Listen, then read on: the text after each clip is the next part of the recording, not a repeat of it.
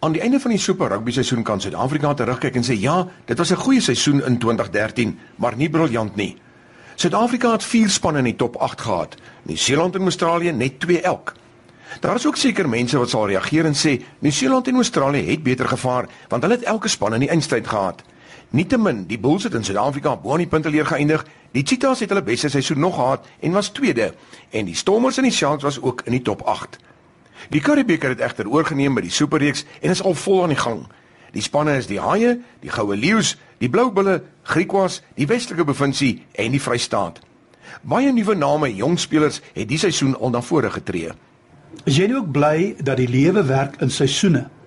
As alles elke dag, jaar in, jaar uit, maar net dieselfde gebly het. Ai, tog hoe vervelig sou dit nie gewees het nie. Ek dink baie van ons rugbyspanne is so bly dat die Super 15 reeks verby is. Veral as dit nie te goed gegaan het nie. Nou is daar weer 'n nuwe reeks, die Karibeker seisoen. Nou lees jy van al die planne en die entoesiasme vir die nuwe seisoen. Jy sien, seisoene verander jou fokus. Jy kyk vorentoe, jy het nuwe moed, sien weer kans vir nuwe uitdagings.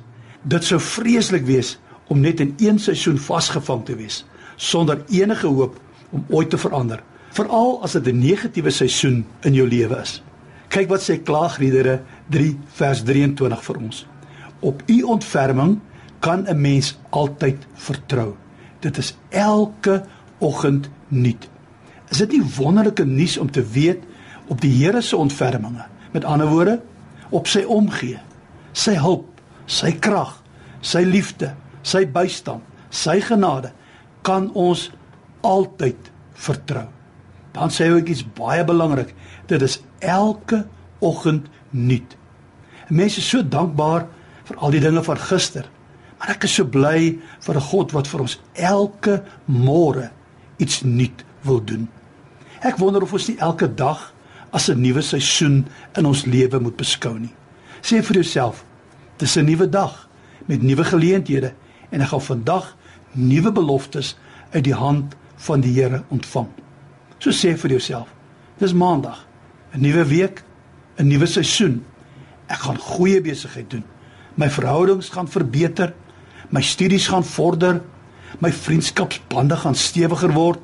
Dis vir my 'n nuwe begin met nuwe beloftes en ek gaan dit met albei hande aangryp. Mag jy vandag opnuut sy ontferming ervaar en mag daar vir jou 'n mooi nuwe seisoen aanbreek. Dit is my gebed in Jesus naam.